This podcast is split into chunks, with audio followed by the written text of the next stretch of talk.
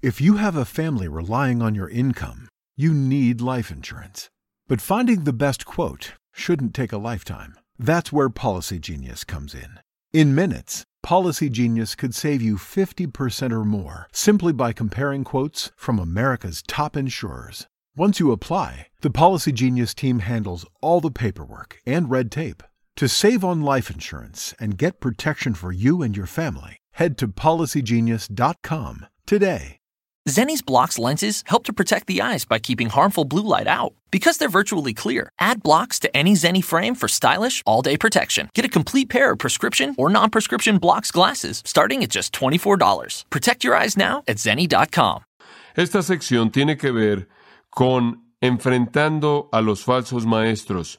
Quiero que tomemos los versículos 3 al 11 como una unidad, pero vamos a dividirlo en dos semanas, este día del Señor y el próximo. Permítame introducir nuestro estudio el día de hoy al recordarles de algo de lo que estoy seguro usted está muy consciente. En el Evangelio de Juan capítulo 8 versículo 44 nos recuerda que Satanás no solo es un homicida, sino que Satanás también es un mentiroso. Una de las manifestaciones de la intención mentirosa de Satanás es la proliferación de los falsos maestros que atacan el Evangelio y a la iglesia a lo largo de toda la historia de la vida de la iglesia. Los falsos profetas y los falsos maestros son parte de la batalla que la iglesia ha tenido que pelear en toda época. Y eso realmente no es nada que nosotros hemos tenido que enfrentar. De hecho, el pueblo de Dios a lo largo de su historia entera ha tenido que enfrentar a los falsos maestros. Vamos al Antiguo Testamento y encontramos advertencia tras advertencia tras advertencia en contra de aquellos que enseñan falsamente. En particular me acuerdo de Jeremías capítulo 23 hasta el capítulo 27, en donde usted tiene muchas referencias a los falsos maestros. En donde quiera que Dios establece la verdad, Satanás se esfuerza por sembrar mentiras y farsa y error. Nos acordamos sin duda alguna de Mateo capítulo 7, en donde oímos las palabras de nuestro Señor diciéndonos que habrán falsos maestros, falsos profetas, que aunque son lobos, se disfrazan a sí mismos de ovejas, el cual era la vestimenta de un profeta como si fueran verdaderos profetas de Dios. Más adelante se nos recuerda en el Evangelio de Mateo, en ese gran discurso del Monte de los Olivos, en el cual Jesús predicó un sermón acerca de su propia segunda venida, en la cual él advirtió que habrían muchos falsos cristos que vendrían en el futuro. Juan nos dice en 1 de Juan 2 que ya en el mundo habían muchos anticristos. El libro de Apocalipsis nos presenta un retrato muy claro de la consumación de la época de la iglesia, el retrato final de Dios de lo que va a pasar en la tierra. Y es un tiempo lleno de engaño y mentiras, enseñanza falsa, doctrina falsa, finalmente resumida en el falso profeta y el anticristo mismo. En 1 Timoteo, la epístola misma que estamos estudiando, se nos recuerda en el capítulo 4, versículo 1, que espíritus engañadores están sueltos en la iglesia por todo nuestro alrededor con sus doctrinas de diablos o demonios. Hablan mentiras. El apóstol Pablo, al escribirle a la iglesia Galacia, les advierte en varias ocasiones en esa carta acerca de los falsos maestros. Al escribirle a la iglesia en Colosas, la porción primordial del capítulo 2 en defensa de la suficiencia de Jesucristo para la salvación, en contraste a aquellos falsos maestros en Colosas que estaban atacando esa suficiencia misma. Entonces, de una manera muy general, cualquier estudiante de la Biblia está consciente del hecho de que en donde quiera que usted tiene la verdad, usted tiene la infiltración del error. Realmente no creo que simplemente debemos limitar nuestro entendimiento de eso a la Biblia únicamente, porque aquí en Grace Church hemos experimentado el hecho de que Satanás ha esforzado recientemente por sembrar mentiras entre nosotros. Aquellos de nosotros que hemos estado aquí en los últimos dos meses, lo cual incluye ciertamente a la mayoría de nuestra congregación, Recordará que hemos hecho un par de referencias a los falsos maestros en el estacionamiento, falsos maestros en el patio, tratando de desviar a la gente y llevarlos a sus errores. Mencioné hace un par de semanas atrás que han habido algunos en medio de nosotros que como miembros de nuestra iglesia se han desviado, han buscado atraer a sí mismos discípulos dispuestos que han sido desviados y enseñados a creer que lo que enseñamos aquí es herejía, que queda corto de la verdad de Dios y han sido llevados a la confusión y al caos en su entendimiento de lo que es la verdad. Y realmente creo, amados, que ese es solo el principio. No creo que va a disminuir. Creo que se va a intensificar conforme Dios le da a nuestro ministerio una mayor oportunidad y una mayor voz en nuestro día. Y bueno, así fue en Éfeso. La iglesia en Éfeso fue, supongo que, medida por todo barómetro, una gran iglesia. Había conocido la bendición de Dios como pocas iglesias en la historia jamás la conocerán. Esto es, mediante tres años del ministerio del gran apóstol Pablo mismo, un legado sin paralelos en la mayoría de las situaciones. Ellos sabían lo que era tener a Pablo como su mentor durante tres años, de acuerdo con Hechos 20. Y conforme llevó a una conclusión ese ministerio con ellos y congregó a los ancianos en Mileto, a más de 40 kilómetros de Éfeso, conforme él viajaba por barco a Jerusalén, él los llamó y les dijo en Hechos 20, comenzando en el versículo 29, porque yo sé que después de mi partida entrarán en medio de vosotros lobos rapaces que no perdonarán al rebaño. Y como esos descritos en Mateo 7 vienen vestidos con ropa de ovejas. Eso no significa que se visten como ovejas, eso significa que llevan una lana, la cual era el atuendo de un profeta. Y después él dice, y también dentro de vosotros mismos se levantarán hombres perversos que desviarán a la gente de la verdad. Y después él dijo, por tanto os encomiendo a Dios y a la palabra de su gracia, que tiene la capacidad de sobreedificaros y daros herencia. Pablo sabía que la iglesia en Éfeso, como cualquier iglesia, estaría bajo el ataque de los profetas mentirosos y los maestros falsos. Eso es exactamente lo que ha pasado. Es el legado de toda iglesia que es fiel a la verdad, el tener que enfrentar a lo que Pablo llama en 2 Corintios capítulo 2, versículo 17, los que corrompen la verdad, capelos, los que corrompen la palabra, los que vienen, como dice en 2 Corintios capítulo 4, versículo 2, de manera deshonesta, los que usan la palabra de Dios engañosamente. Y la sutileza de la enseñanza falsa de este tipo es que usa la palabra de Dios pero representa de manera equivocada su enseñanza. No es realmente una amenaza verdadera para la iglesia cristiana. Enseñar algo que de manera explícita y abierta y distintiva anti-Biblia, anti-Cristo y anti-Dios. Es la sutileza de la enseñanza que parece ser bíblica, lo que presenta un peligro serio para la iglesia y aquello que aleja a almas ingenuas. La iglesia en Éfeso, aunque tuvo una gran historia, un gran comienzo, y fue la iglesia de la cual salieron otras iglesias hermanas en Asia Menor, y aunque tuvo el ministerio de Pablo, nunca, nunca fue invulnerable a los falsos maestros. Y entonces Pablo le escribe a Timoteo para decirle que detenga a los falsos maestros y que corrija las cosas en esa iglesia. Él manda a Timoteo a mantener la enseñanza pura, y establecer un ejemplo para que otras iglesias lo sigan. Ahora, en estos versículos de apertura en los cuales él presenta esta necesidad de detener a los falsos maestros, él le ayuda a Timoteo y a nosotros a entender la necesidad de hacer esto mediante cuatro ideas clave que quiero que entienda, y vamos a estarlas estudiando este día del Señor y el próximo. Detener la falsa doctrina y detener a los falsos maestros demanda que entendamos cuatro cosas. En primer lugar, necesitamos entender su efecto. En segundo lugar, necesitamos entender su meta u objetivo. En tercer lugar, necesitamos entender su motivo. Y finalmente, necesitamos entender su resultado, lo que producen en el caos. Ahora, para comenzar, es importante que entendamos el error y lo que crea. Supongo que el primer punto igualmente podría ser entender su error. Su error tiene un efecto muy serio. Veamos los versículos 3 y 4 y veamos si podemos entender su error y cómo definimos ese error y lo que produce. El versículo 3 dice, como te rogué que te quedases en Éfeso, cuando fui a Macedonia, para que mandases a algunos que no enseñen diferente doctrina, ni presten atención a fábulas y genealogías interminables, que acarrean disputas, más bien que edificación de Dios, que es por fe. Así te encargo ahora. Vamos a detenernos ahí. Aquí encontramos el error de los falsos maestros, simplemente presentado. Pero entendamos la escena un poco. Él comienza en el versículo 3 diciendo, como te rogué, y esa es una palabra de exhortación, una palabra de cierta fuerza, es importante que te quedes, te ruego que te quedes, lo cual podría indicar que Timoteo gustosamente buscaba una nueva tarea, porque esta no era una fácil. Aquí estaba un joven, Timoteo, de la edad de unos 35 años, él había estado con Pablo durante 20 años, él era una verdadera réplica de Pablo, como dice en el versículo 2, verdadero hijo en la fe. Pero inclusive en esas circunstancias había cierta timidez en su personalidad.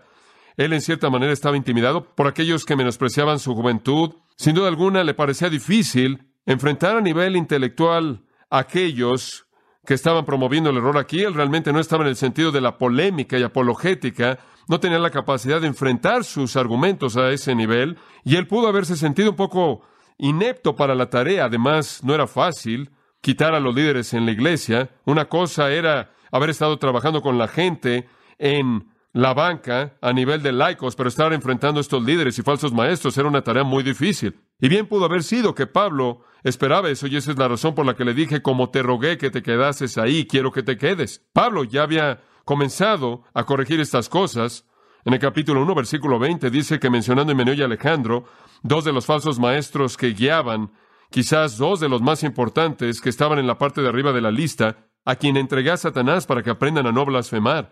Aparentemente Pablo mismo, cuando estuvo ahí, enfrentó a Meneo y Alejandro, y en cierta manera echó a andar a Timoteo y lo dejó y le dijo, ahora tú sigue con lo que queda, termina con lo que yo empecé con estos dos. Debemos detener y eliminar estos falsos maestros. Y entonces Pablo ha dejado Macedonia para visitar a los filipenses y Timoteo se quedó ahí con una tarea muy difícil, tratando de deshacerse de los líderes espirituales falsos en la iglesia de Éfeso y quizás en las iglesias hermanas en esa área. Ahora, como le mencioné una semana atrás, esta carta no encaja en la cronología del libro de Hechos. El libro de los Hechos termina con Pablo en prisión en la cárcel en Roma. Y en el capítulo 28 se cree que él entonces fue liberado de ese encarcelamiento y después de ser liberado de ese encarcelamiento, él viajó mediante barco a Éfeso. Camino ahí visitó Colosas. Él había prometido a Filemón en el versículo 22, en esa carta a Filemón, que él vendría ahí. Y así fue, sin duda alguna, y después fue de Colosas a Éfeso. Timoteo, viniendo de Filipos a Éfeso, ahí se reunieron, enfrentaron a Emineo y Alejandro, analizaron la situación, y Pablo dejó a Timoteo ahí, y él mismo prosiguió a Filipos para cumplir con la obra que Dios tenía para él ahí, como lo indica en Filipenses 2.24. Entonces Timoteo ahora está ahí. Pablo acaba de salir a Filipos. Él no ha partido hace mucho tiempo atrás y él escribe esta epístola porque él sabe que Timoteo tiene una tarea muy difícil que enfrentar y él quiere fortalecer la valentía de Timoteo. Él quiere fortalecer su autoridad con la gente que van a oír también esta carta. Y entonces es una carta de gran importancia conforme él enfrenta la eliminación de los falsos maestros en la congregación de esa iglesia y las otras que la rodean. Es interesante señalar que en los versículos 3 y 4, aunque son un pensamiento completo, carecen de la estructura gramatical para que sean una oración legítima. Es elíptica. Él comienza con una cláusula, comenzando con cómo, pero nunca la resuelve. Y entonces, en algunas versiones aparecen con letras inclinadas en las últimas dos palabras del versículo 4, así haz, porque el editor siente que tiene que completar o terminar la oración. Y entendemos que Pablo en este punto no está preocupado con la gramática, lo cual es una pista acerca del corazón cargado que él está expresando por este asunto de que Timoteo enfrente a los falsos maestros. Él no está demasiado preocupado con la gramática en este punto, él más bien comienza con un clamor apasionado para que Timoteo acepte el mandamiento de hacer la tarea que necesita ser realizada en esta iglesia que está tan cercana al corazón de Pablo.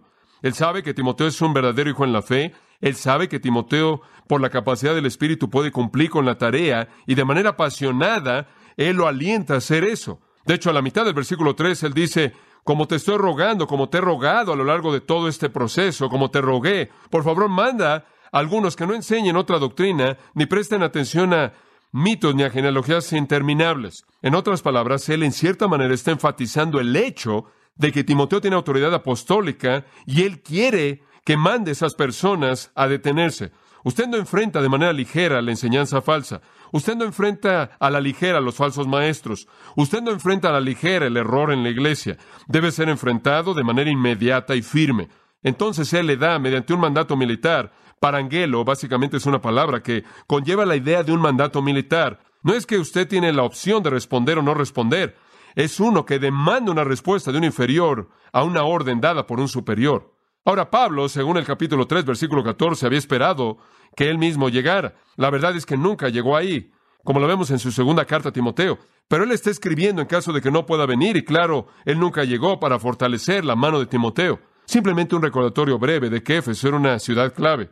Fue una capital provincial de la provincia de Asia Menor. En cierta manera, estaba declinando económicamente porque el río que pasaba por Éfeso estaba depositando ciertos depósitos minerales ahí en la línea costera en el mar y como consecuencia estaba replegando la ciudad hacia adentro debido a ese depósito de minerales y estaba perdiendo algo de su capacidad y comercio económico. Pero continuó siendo una ciudad significativa debido primordialmente al templo de Diana o Artemis.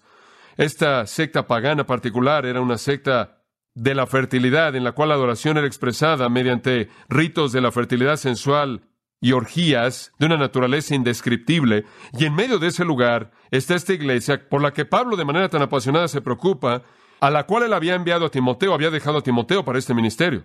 Observe que él usa la palabra algunos, que mandases algunos. Ciertos individuos, es la idea aquí, parece indicar que eran unos cuantos, pero estaban teniendo una influencia más bien amplia, sin duda alguna no solo en Éfeso, como mencioné, sino en la región que rodeaba Éfeso, y Pablo quiere que sean enfrentados inmediatamente, así como él enfrentó a Himeneo y Alejandro de manera inmediata. Es muy posible que eran todos conocidos por nombre, no solo por Pablo, sino también por Timoteo. Y hacemos la pregunta, ¿por qué sus nombres no son mencionados? Y supongo que la respuesta es que el Señor no quiso darle ninguna publicidad, por un lado, o por otro lado, el Señor no quiso enlistar algunos de esos nombres y haber dejado a alguien afuera que quizás hubiera pensado que no estaba incluido. Y no hay pista de que hubieran habido personas de afuera, como aquellos que estaban en Gálatas o aquellos que estaban en Corinto, que habían venido a contaminar la asamblea ahí. De hecho, estoy convencido que algunos, los ciertos individuos, probablemente eran ancianos en la iglesia en Éfeso y algunos en las iglesias que rodeaban a Éfeso. Eran aquellos que estaban al nivel más elevado. Eran pastores quienes eran los falsos maestros. Ahora, la razón por la que tiendo a inclinarme en esa dirección es simplemente por el flujo de esta epístola en particular. Por ejemplo, al describirlos, dice en el versículo 7 que se presentaban a sí mismos como maestros y sabemos a partir de otras partes en esta epístola que la enseñanza era la función excepcional del anciano o obispo o pastor. En el capítulo 3, versículo 2, al final del versículo, dice al describir al obispo o al supervisor, quien también será el pastor, anciano, misma persona, simplemente al describir diferentes facetas de ese hombre, él debe ser apto para enseñar, didáctico, es un maestro hábil, capaz. En el capítulo 5, versículo 17, esos ancianos o pastores, quien gobernaban bien y debían ser tenidos dignos por doble honor, eran aquellos que estaban especialmente capacitados en el manejo de la palabra y la doctrina. Entonces parece como si estos habrían aspirado y quizás habían llegado al punto de ser reconocidos como maestros dentro de esa congregación. Habían llegado al punto de ser un pastor o un anciano ahí. También me parece curioso que en el versículo 20 Meneo y Alejandro fueron despedidos por el acto unilateral por parte del apóstol Pablo. Dice que Meneo y Alejandro, a quienes entregó a Satanás, para que aprendan a no blasfemar. Aparentemente Pablo tenía que confrontar a estos hombres, tenía que sacarlos de la iglesia, entregarlos al diablo mismo, lo cual probablemente apunta a una coalición de buenas personas en la iglesia que no lo podían hacer, lo cual podría indicar que ellos habían alcanzado un lugar de prominencia tal que la gente misma no podía enfrentarlos y tenía que ser enfrentado con autoridad apostólica. Y esa es la razón por la que Pablo lo hizo, y esa es la razón por la que Timoteo se quedó ahí también para hacer eso. Además, en el capítulo 3, el hecho de que la primera parte del capítulo está tan preocupada con los requisitos de un anciano o los requisitos de un pastor parece indicar que habían personas descalificadas que habían llegado a ese lugar y necesitaban cierta instrucción clara con respecto a quién debía tener esa responsabilidad. Después también en el capítulo 5 se nos recuerda en el versículo 19 que un anciano debe ser acusado, pero siempre de la manera apropiada, ante dos o tres testigos, y los que pecan deben ser reprendidos. Y no se debe tratar con parcialidad a estas personas porque son ancianos. Ahora, todas estas cosas tienden a indicar que estos falsos maestros habían llegado a un nivel muy elevado en la iglesia y tenían que ser enfrentados, en este caso, con confrontación apostólica. Ahora, a Timoteo se le dice en el versículo 3, observe al final del versículo, que les mande con un mandato militar, que les dé órdenes que no enseñen diferente doctrina. Ahora ese es un verbo largo, ese es un verbo probablemente inventado por Pablo. Él toma la palabra enseñar, didascalia, y toma la palabra hetero, lo cual significa de un tipo diferente. Hablamos de heterodoxia siendo algo que es diferente a la ortodoxia, y él coloca estas dos palabras, y lo más probable es que él inventa la palabra enseñen doctrina enseñen herejía. Eso es lo que significa. Mándales a que dejen de enseñar algo diferente de la verdad. Que enseñen algo, enseñar enseñanza de un tipo diferente que esté en conflicto con la verdad revelada. Entonces, sin duda alguna, estaban usando la función de pastor, estaban usando la función de anciano, tenían prominencia en la iglesia y cuando estaban usando la palabra de Dios, probablemente en el Antiguo Testamento, lo cual es bastante significativo, y lo usaban como su base y lo estaban mezclando enseñando de manera incoherente con el Antiguo Testamento y con toda seguridad enseñando de manera incoherente con el Evangelio del Nuevo Testamento.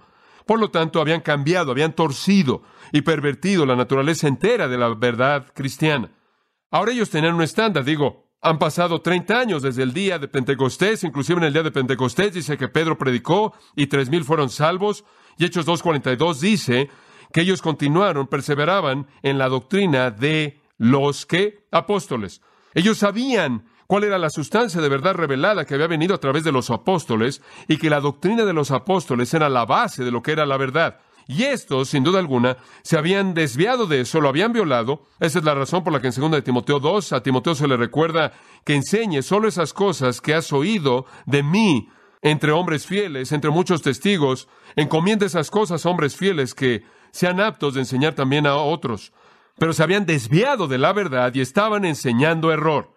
Ahora, entendemos un poco más de cuál fue su error en el versículo 4. Si vamos a entender su error, necesitamos ver el versículo 4 y necesitamos comenzar a ver cómo comienza a discutirlo. Ni presten atención, lo cual significa entregar tu mente a o ocuparte con, mándales a que no enseñen ninguna otra doctrina, ni presten atención a fábulas y a genealogías interminables. Es la palabra muthos, fábula. Obtenemos la palabra mito de ahí. Leyendas y fábulas e historias que son inventadas y manufacturadas por hombres y espíritus engañadores, los cuales Así serán llamados en el capítulo 4, doctrinas de demonios. Estaban inventando cosas. Eran muy parecidos a los atenienses que son descritos en Hechos 17-21, en una descripción más bien general que nos ayuda a entender esto. Dice que todos los atenienses y los extranjeros que estaban en la ciudad de Atenas pasaban su tiempo en nada más que en contar o en oír alguna cosa nueva. Estaban preocupados con alguna cosa filosófica nueva y aparentemente aquí estos estaban introduciendo cosas nuevas para tentar a la gente en Éfeso. Y estas leyendas, estas mentiras inventadas por los hombres, demoníacamente diseñadas y farsas, estaban siendo presentadas como la verdad divina. Es muy difícil para nosotros identificar de manera específica estas ideas. De hecho, no podemos identificar qué leyendas eran porque no tenemos esa información revelada. No sabemos qué estaban tratando de imponer en las genealogías o cómo estaban interpretándolas o mezclándolas. Realmente no tenemos detalles específicos. Es suficiente saber que lo que estaba siendo enseñado era opuesto a la verdad. No es necesario que nosotros conozcamos todos los detalles acerca del error, pero es muy probable que en cierta manera podemos sistematizarlos simplemente al seguir a lo largo de las epístolas. Por ejemplo, encontramos esto en el versículo 4, se estaban entregando a mitos y a genealogías interminables. El versículo 7 nos dice algo más. Estaban haciendo esto deseando ser maestros de la ley. Entonces, de alguna manera, estos mitos y genealogías estaban conectados con la ley del Antiguo Testamento, lo cual nos lleva a creer que había una orientación judía en esta enseñanza falsa. El capítulo 4 nos dice que estos espíritus engañadores y doctrinas de demonios estaban llenos de hipocresía y mentiras. Parte de esto tenía que ver, versículo 3, con prohibir el matrimonio. Estaban promoviendo el celibato y también estaban mandando a la gente a abstenerse de alimentos. Entonces, había cierto tipo de rasgo de monje, lo que llamamos ascetismo o privación personal, cierto enfoque monástico que promovía que la verdadera espiritualidad se encontraba a través de las leyendas y genealogías e interpretaciones secretas de la ley y a través de todo este tipo de abstinencias en donde usted no se casa y no come ciertas cosas. Y mediante su privación personal y al adoptar estas ideas inventadas por ellos, usted alcanzará cierto nivel de aceptación divina. El capítulo 4, también versículo 7, nos ayuda a identificar esto también como fábulas profanas y de viejas, mitos contados por estas señoras de edad que no hacen nada más que traer impiedad, es la intención aquí. Observe segunda de Timoteo y aquí encontramos, de hecho, vea el capítulo 6 de primera de Timoteo en primer lugar capítulo 6, versículo 4 nos ayuda a definir aún más esto. La gente enseñándolas son personas orgullosas que pasan su tiempo en cuestiones disputando acerca de palabras. En otras palabras, el versículo 5 dice, son muchos argumentos perversos de hombres que tienen mentes corruptas que están absolutamente privados de la verdad. Y la razón por la que están metidos en esto no es por la piedad, sino por el dinero. Y querido amigo, usted va a encontrar que la médula, el meollo de todos los falsos profetas es el dinero siempre es el meollo. Segundo Timoteo nos ayuda a entender aún más esto, porque Pablo escribe esto no mucho tiempo después, escribiendo a Tito en medio de primera y segunda de Timoteo, y después en segunda de Timoteo, pero también él habla acerca de esta perversión que se estaba llevando a cabo en el versículo 14 del capítulo 2.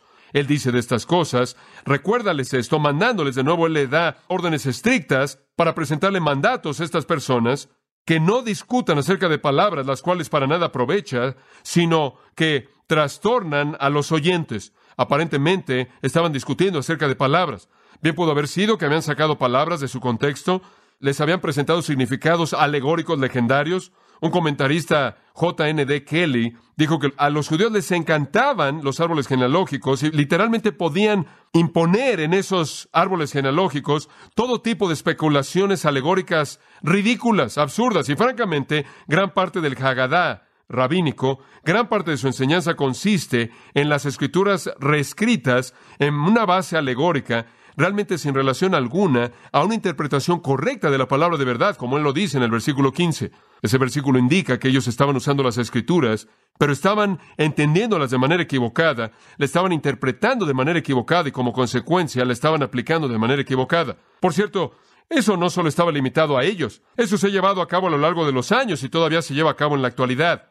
Hay personas en la actualidad que todavía interpretan de manera equivocada la palabra de Dios. Y como dije al principio, la sutileza de los falsos profetas y la falsa enseñanza es que usa la palabra de Dios, pero la corrompe. Son los impostores, usan la palabra de Dios para producir dinero, para comercializar con la gente, la tuercen y la pervierten para sus propios fines. Pero siempre han habido personas así con interpretaciones ridículas de las escrituras.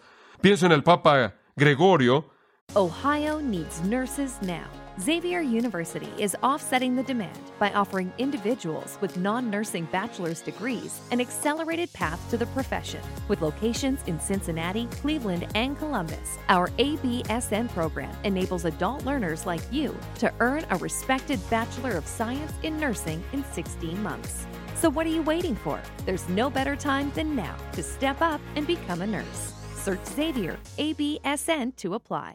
Hello, beautiful. I'm Amy Errett, founder of Madison Reed, a hair color company I named after my daughter. Experience gorgeous, lasting, high quality hair color made with ingredients you could feel good about, with consistent results every time. It's easy to find your perfect shade. Book a complimentary video hair color consultation with a licensed colorist on madison reed.com and get 10% off plus free shipping on your first color kit. Use code RADIO10. That's code RADIO10. De la gran interpretación del libro de Job, y cito, los patriarcas, tres amigos, representan a los herejes. Fin de la cita, le está tratando de tomarlo alegóricamente y traerlo a su propia época, los anticatólicos, y cito, los siete hijos son los doce apóstoles. Lo que usted diga es Gregorio, y continúa. Las siete mil ovejas, él dice, son el pueblo fiel de Dios, y sus tres mil camellos son los gentiles depravados. Fin de la cita. Este tipo de interpretación absurda de las escrituras era común en el periodo rabínico. Y tengo que confesar que todavía es común. Y estoy algo asustado por ella. El otro día en la televisión carismática había una persona que estaba siendo entrevistada y le dijeron a esa persona, oh, están haciendo todo tipo de preguntas. Y él dijo que él había nacido en 1929. Y él dijo, Dios lo hizo nacer en 1929 porque su versículo de la Biblia es Mateo 19, 29. Oh, está, entraron en la euforia por eso. Oh, qué maravilloso. ¿Y qué dice Mateo 19, 29? Para los hombres esto es imposible, pero con Dios todas las cosas son posibles. Oh, qué versículo para la vida. Ese es su versículo de la vida porque usted nació en 1929. Y después el anfitrión dijo, oh, yo nací en 1934. ¿Qué dice Mateo 19:34? Ese va a ser mi versículo de la vida.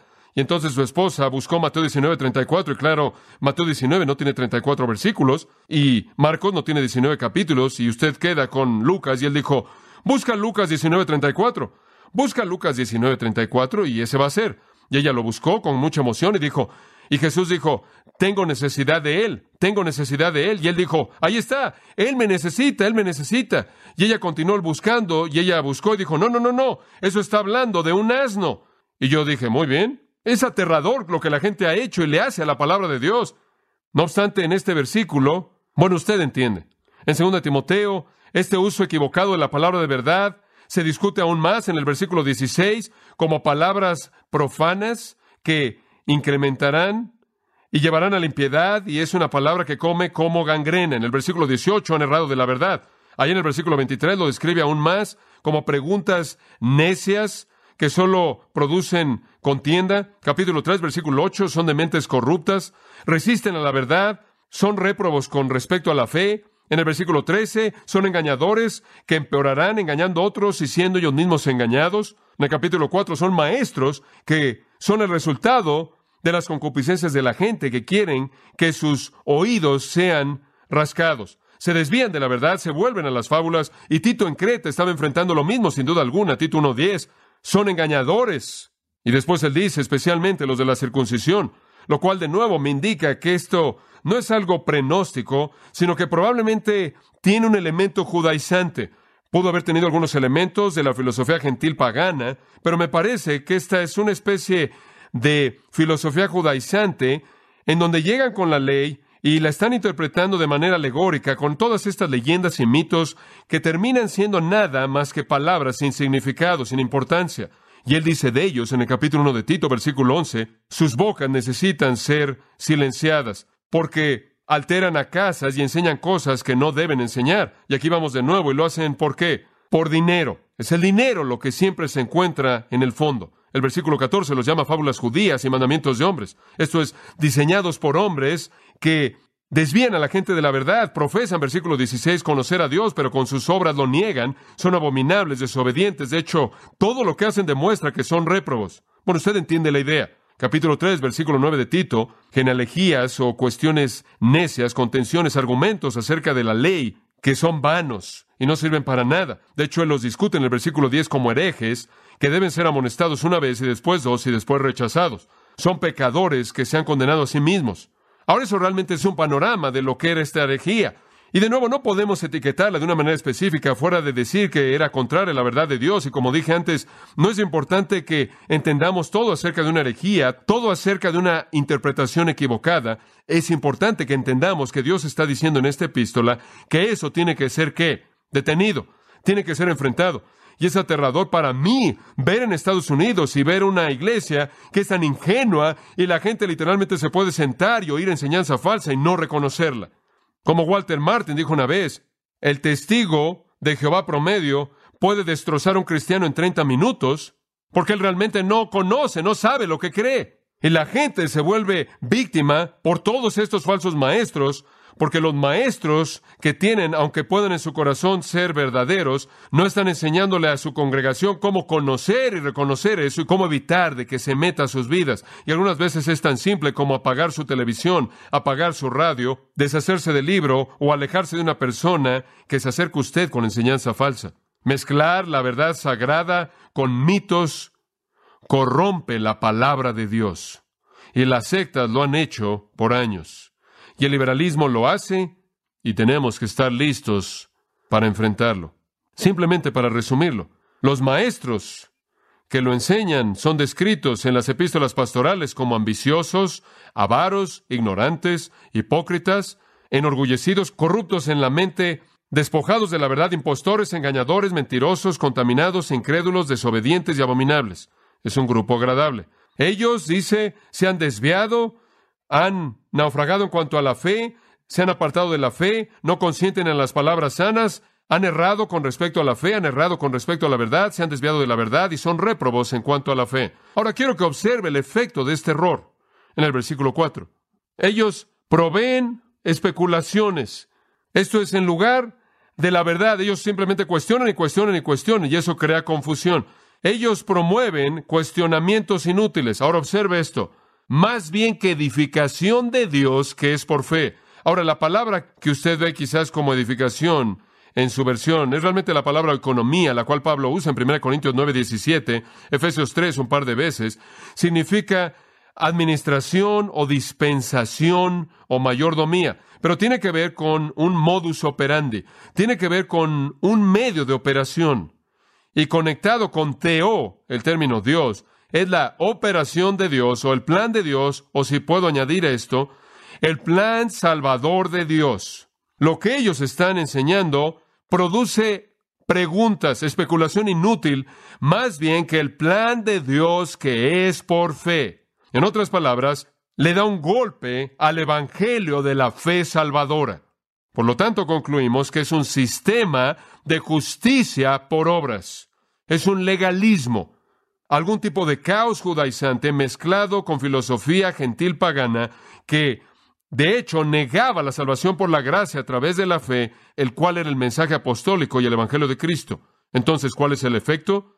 El efecto es atacar el Evangelio. Y permítame darle una pequeña fórmula que usted pueda recordar, que es muy simple, porque el caos en el mundo en la actualidad algunas veces la gente se confunde con los sistemas religiosos. Y se lo puedo decir de manera muy simple. Solo hay dos religiones en el mundo, solo dos. Está la religión del mérito divino, esta es la religión del mérito divino. Esto es que Dios en Cristo logró la salvación fuera de ningún esfuerzo del hombre. Y después está la religión del mérito humano, esto es que el hombre, mediante algo que ellos hacen, alcanza la salvación. La religión del mérito divino es el Evangelio cristiano. Cualquier otra religión en el mundo, de una u otra manera, encaja en la categoría del mérito humano. Y en donde quiera que la doctrina falsa viene a atacar el Evangelio, siempre ofrecerá el hecho de que el hombre en sí por sí mismo, de alguna manera, llega al nivel de agradar a Dios. Y estas personas que vinieron con sus leyendas y fábulas judías trataban de interpretar la ley, la cual ni siquiera entendían, sin duda alguna llegaban con algún tipo de enfoque legalista, algún tipo de enfoque en el que se negaban a sí mismos, alguna leyenda que involucraba alguna filosofía mal entendida que se imponía sobre las escrituras, de tal manera que todo se volvía caótico. No es diferente, querido amigo, de los mormones que toman la Biblia y dicen sí, creemos la Biblia, pero no tienen idea de lo que la Biblia significa, a menos de que le impongan a la Biblia todos los documentos mormones que interpretan de manera equivocada y confunden. No es diferente de alguien en la ciencia cristiana que dicen sí, creo la Biblia, pero no la puedo entender a menos de que tenga la clave de las escrituras, la cual es escrita por Mary Baker, Eddie Patterson, Grover Fry, y ella tenía un problema.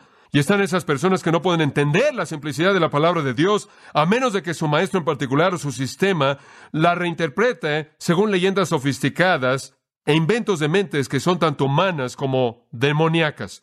Es esencial que entendamos que cuando alguien viene con otro evangelio, Pablo nos ha dado una palabra en Gálatas 1 que dice que aunque nosotros, un ángel del cielo, les predicara un evangelio diferente que el que les hemos predicado, que sea que anatema o maldecido, entregado a la destrucción, los maestros falsos no deben ser enfrentados a la ligera, no si usted entiende su error. Y su error es inevitablemente un ataque en contra de la doctrina de la salvación por la gracia a través de la fe. No es algo ligero. Ahora, lo segundo, y simplemente quiero introducirle esto, y necesitamos entender no solo su error y el efecto que tiene, manteniendo alejada a la gente de la salvación, pero necesitamos también entender sus metas. ¿Cuáles son sus metas? Versículo 5, Pablo le dice a Timoteo. Ahora el telos, el fin, el objetivo, la meta del mandamiento que te estoy dando es amor. Quiero ver en la iglesia lo que Dios quiere ver en la iglesia. Y lo que Dios quiere ver en la iglesia es amor. Jesús dijo que los hombres los conocerían por su amor. Y es esencial que la iglesia sea caracterizada por aquellos que aman al Señor, su Dios, con todo su corazón, alma, mente y fuerzas. Llamen a su prójimo como a sí mismos. Como dice Mateo 22, 37 y en adelante, dice que es el gran mandamiento.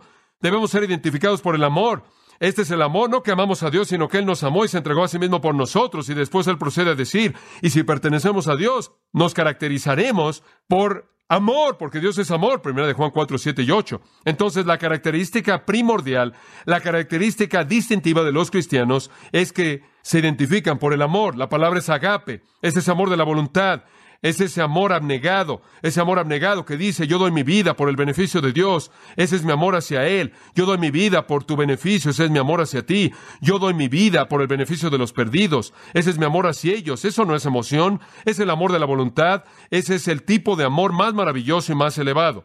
El propósito que te estoy dando, Timoteo, es crear amor ahí. Y le voy a prometer una cosa, esa no es la meta de los falsos maestros, la meta del mandamiento es amor.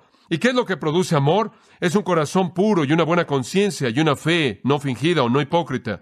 El concepto de un corazón puro es un concepto magnífico del Antiguo Testamento, un concepto rico del Antiguo Testamento. El salmista en el Salmo 24.4 y en el 51.10, en donde David habla, clama por un corazón puro, un corazón limpio. David dice, crea en mí un qué, un corazón limpio, Dios. Primero Samuel 16.7 creo que es en donde se nos recuerda que Dios ve el corazón mientras que Dios ve lo de afuera. El corazón es el centro de pensamiento. Como piensa el hombre en su corazón, así es él. El corazón es el centro de la creencia del hombre, convicción y la virtud moral. Es el centro de sus deseos espirituales, es el centro de sus anhelos hacia Dios. Y cuando el corazón es purificado mediante el lavamiento de la regeneración, cuando el corazón está totalmente enfocado en su devoción a través de la fe en Cristo, como en Romanos 6, 17 dice, es un corazón obediente, entonces es un corazón puro. Y un corazón puro es uno que está entregado a Dios con una lealtad singular porque ha sido lavado y limpiado por Cristo. Y a partir de un corazón puro viene el amor y una buena conciencia, buena, agathos, perfecto. Produce placer y satisfacción y un sentido de bienestar. la conciencia es su facultad para juzgarse a sí mismo. Es su facultad para juzgarse a sí mismo y francamente responde a su mente. Lo que hay en su mente va a activar su conciencia. Y si usted tiene un corazón puro, usted va a tener una conciencia pura. ¿En qué sentido? Su conciencia no lo va a acusar a usted, ¿verdad? Su conciencia no lo va a condenar a usted. Su conciencia no lo va a condenar, porque si usted tiene una conciencia pura, no hay nada que condenar. La facultad de juzgarnos a nosotros mismos va a decir muy bien, todo está bien, y su conciencia va a proveer para usted paz y gozo y libertad de la culpabilidad, porque su corazón es puro. Y eso es lo que Pablo quiere decir en Hechos 24, 16, cuando él dice, siempre quiero tener una conciencia libre de ofensa hacia Dios. Ciertamente no quiero tener una conciencia como estos falsos maestros, ¿verdad? ¿Qué tipo de conciencia tienen? Primera de Timoteo 4.2. Tienen una que está cauterizada como con un hierro ardiente. Está cauterizada. Y después, en tercer lugar, dice este amor viene de una fe genuina, fe genuina, no de la fe hipócrita que los falsos maestros manifiestan. Fe verdadera, fe que no tiene pretensiones. Permítame contarle acerca de un falso maestro, muy bien. Un falso maestro tiene un corazón sucio porque nunca ha sido limpiado por el Evangelio verdadero, fe en Cristo. Un falso maestro tiene una conciencia culpable porque un corazón impuro da lugar a una conciencia culpable, a menos de que la conciencia haya llegado al punto en el que está tan cauterizada que ha perdido su sensibilidad, como en 1 Timoteo 4.2. Y un falso maestro tiene una fe hipócrita. Él de todas las cosas es un farsante. Él usa una máscara, él no es sincero. Y ese tipo de vida nunca va a producir el amor de Dios, ¿verdad? La meta entonces y el objetivo de los falsos maestros no es crear un ambiente de amor, la meta es satisfacer su ego y llenar sus bolsillos. Esa es su meta. Entonces versículo 6 dice, de las cuales cosas desviándose algunos. Se han desviado significa perder el blanco, fracasar en no darle al objetivo, de las cuales cosas desviándose se apartaron. Dos verbos. Uno significa perder la marca. Uno significa salirse del curso, salirse del camino. Su meta no era el amor. No estaban apuntando a la meta, la meta del amor. Ellos no se dirigían a la meta del amor, se desviaron de eso. Tienen otra meta y su meta es muy claro, es la satisfacción de su propio ego, versículo 7. Ellos deseaban ser conocidos como maestros de la ley y en el capítulo 6 su deseo es el oro, el oro y como viajeros que dejan el camino correcto para tomar un camino de muerte, terminan enseñando, dice el versículo 6, ruido irrelevante, corazones perversos, conciencias cauterizadas, fe hipócrita, todo eso nunca va a producir el amor.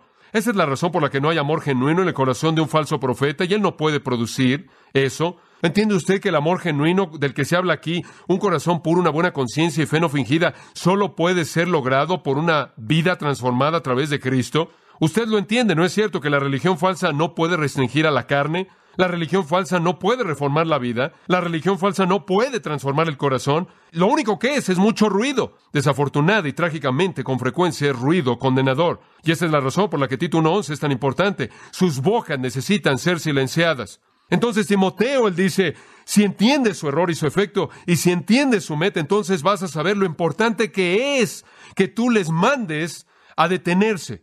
Hay otras dos cosas que necesitamos entender y veremos esas el próximo día del Señor. Inclinémonos en oración. Señor, estoy agradecido en mi corazón este día por abuelos piadosos que conocieron tu palabra y padres piadosos que conocieron tu palabra de tal manera que el legado que he recibido es la verdad. Estoy agradecido por maestros piadosos en mis días de educación, de preparación, que influenciaron mi vida mediante su vida y su enseñanza, y me dieron la verdad. Estoy agradecido por hombres piadosos que han escrito y llenado mi mente y corazón con la verdad. Estoy agradecido por aquellos que caminan de la mano en ministerios a lo largo de estos años que traen a mi propia vida verdad. Te doy gracias, Señor, por permitirme escapar del error trágico que ha hundido a tantas personas y esto solo por tu gracia soberana. Y Señor, también te doy gracias porque en esta iglesia tu verdad ha prevalecido y la doctrina sana ha sido enseñada. Y Señor, te doy gracias por eso y oro porque tú continúes preservando eso y nos ayudes a saber, como Pablo supo, que debido a nuestra bendición de ti, no estamos protegidos de la infiltración de falsos maestros, los esperamos como lobos desde afuera, y conforme hombres perversos se levantan en medio de nosotros. Pero, oh Dios, que los veamos por lo que son y que hay en nuestra congregación Timoteos que la confronten. que la silencien, que la callen, que continuemos creyendo la verdad para la gloria de Dios. Oh Dios, oro, porque al mismo tiempo tú le des a tu iglesia en esta nación oídos para oír la verdad y discernirla, y que conozca el error en sus sutilezas que los podría desviar, y que tú inclusive preserves a tantas almas perdidas. Abramos nuestras Biblias en esta mañana en 1 de Timoteo capítulo 1. Estamos viendo de nuevo los versículos 3 al 11. El cargo de apertura que es dado del apóstol Pablo a Timoteo para cumplir con un trabajo en la iglesia y en la región que rodeaba la iglesia en Éfeso. Ahora, como mencioné la última vez, el objetivo primordial que Pablo tiene en mente con Timoteo al escribir esta epístola es alentar a Timoteo a llevar a la iglesia a un lugar de doctrina sana y vida piadosa. Él está preocupado por el impacto de los falsos maestros, no solo por lo que dicen, sino por lo que modelan mediante su estilo de vida. Y él está muy preocupado porque Timoteo invierte el impacto de estos falsos maestros. Al escribirle a Timoteo, él nos ha dejado una carta, la cual todos nosotros en la Iglesia de Jesucristo, en la actualidad o en cualquier época, puede beneficiarse de la misma, porque todos enfrentamos la misma infiltración potencial de la falsa enseñanza y la vida impía. Para darle simplemente una idea del tema que rodea no solo a primera de Timoteo, sino segunda de Timoteo y Tito, quiero señalar las dos palabras clave en las tres epístolas, y son las palabras didascalía y eusebeia. Didascalía es la palabra traducida con mayor frecuencia doctrina. Es usada 21 veces en el Nuevo Testamento, 15 de las cuales en estas tres pequeñas epístolas. Eso nos da una clave para entender cuál es el tema de las epístolas. Todo tiene que ver con la doctrina, la necesidad de doctrina sana. La otra palabra, eusebeía, es la palabra traducida con mayor frecuencia piedad. Esa palabra aparece quince veces en el Nuevo Testamento y es usada diez de esas quince veces en estas tres epístolas. Ambas palabras son usadas ocho veces en Primera de Timoteo únicamente. Y cuando usted encuentra en una epístola breve una palabra repetida ocho veces, usted puede entender que está interrelazada a lo largo de esa epístola breve de una manera temática. Simplemente eso nos dice que la preocupación de Pablo al escribirle a Timoteo es para que la doctrina verdadera y la vida piadosa sean una realidad en la iglesia. Y eso lo hace algo esencial, inclusive en la actualidad. Ahora, para que usted entienda qué importantes son estas dos características de la doctrina verdadera y la vida piadosa, observe Tito. Tito, siendo la segunda de estas tres epístolas que Pablo escribió, aunque es la tercera en el orden en el Nuevo Testamento, y en la carta a Tito, Pablo está enfrentando gran parte de lo mismo que él enfrentó al escribir Primera de Timoteo. Y Tito, no de manera diferente a Timoteo mismo, es llamado a cumplir con una tarea muy parecida. Pero usted notará en Tito capítulo 1 que conforme Pablo bosqueja para Tito el tipo de líderes son llamados ancianos en el versículo 5, son llamados obispos en el versículo 7, simplemente dos términos diferentes para el mismo pastor, el mismo líder en la iglesia, pero conforme él los explica, a él le preocupa su virtud santa y su capacidad de enfrentar la doctrina sana, esas dos mismas cosas. Su virtud es el punto en los versículos 6 al 8. Un hombre que va a ser un líder o pastor en la iglesia debe ser irreprensible, debe ser marido de una sola mujer, y tenga hijos creyentes que no estén acusados de disolución ni de rebeldía, de conducta impía, indisciplinados. De nuevo en el versículo 7, él debe ser irreprensible como administrador de Dios. Estoy reconociendo que su vida y ministerio es una responsabilidad de administración para Dios, quien es el verdadero poseedor y dueño. Él no debe ser soberbio ni iracundo, no dado al vino, no pendenciero, literalmente que no use sus puños, no codicioso de ganancias deshonestas. En otras palabras, no busca el dinero en el ministerio. Él debe ser hospedador, esto es, él ama a esas cosas que benefician a los extraños. Él es amante de lo bueno, sobrio, esto es, tiene sus prioridades en el orden correcto, es justo, es santo y es dueño de sí mismo. Ahora esa es la virtud de un hombre piadoso. Eso es piedad. Y cuando Pablo le escribió a Tito, él tenía la misma preocupación que él tuvo cuando él escribió a Timoteo, que en la iglesia hubiera un liderazgo que se caracterizara por piedad. Lo segundo, y la segunda palabra clave en estas epístolas, fue este asunto de doctrina sana o de enseñanza correcta. Y entonces, el segundo aspecto del liderazgo de la iglesia, comenzando en el versículo 9, es la capacidad de comunicar la verdad. Este, que es un anciano u obispo pastor en la iglesia, debe ser retenedor de la palabra fiel, tal como ha sido enseñada. En otras palabras, él nunca se desvía de la verdad, para que él pueda exhortar con sana enseñanza y convencer a los que contradicen. Porque hay aún muchos contumaces, habladores de vanidades y engañadores, mayormente los de la circuncisión, estos judíos que querían imponer la salvación mediante la ley mosaica en la gente, a los cuales es preciso tapar la boca, que trastornan casas enteras enseñando por ganancia deshonesta lo que no conviene, por dinero. Uno de ellos, su propio profeta, dijo, los cretenses, siempre mentirosos, malas bestias, glotones ociosos, este testimonio es verdadero, por tanto, repréndelos duramente para que sean sanos en la fe, no atendiendo a fábulas judaicas ni a mandamientos de hombres que se apartan de la verdad. Todas las cosas son puras para los puros, mas para los corrompidos e incrédulos nada les es puro, pues hasta su mente y su conciencia están corrompidas. Profesan conocer a Dios, pero con los hechos lo niegan, siendo abominables y rebeldes, reprobados en cuanto a toda buena obra. Pero tú habla lo que está de acuerdo con la sana doctrina. Ahora aquí de nuevo, en la descripción de los requisitos para un pastor, es esencial reconocer que hay dos categorías amplias. Una tiene que ver con vida piadosa y la otra tiene que ver con doctrina sana. Esas son las dos cosas que deben caracterizar al liderazgo de la iglesia. Y la infiltración de Satanás en la iglesia siempre es la infiltración de doctrina no sana y vida impía. Y en contra de eso debe venir la fortaleza de la piedad y la verdad. Ahora regrese conmigo a Mateo capítulo 7 por un momento y a las palabras de nuestro Señor, quien esperaba este problema en particular en la iglesia que enfrentamos.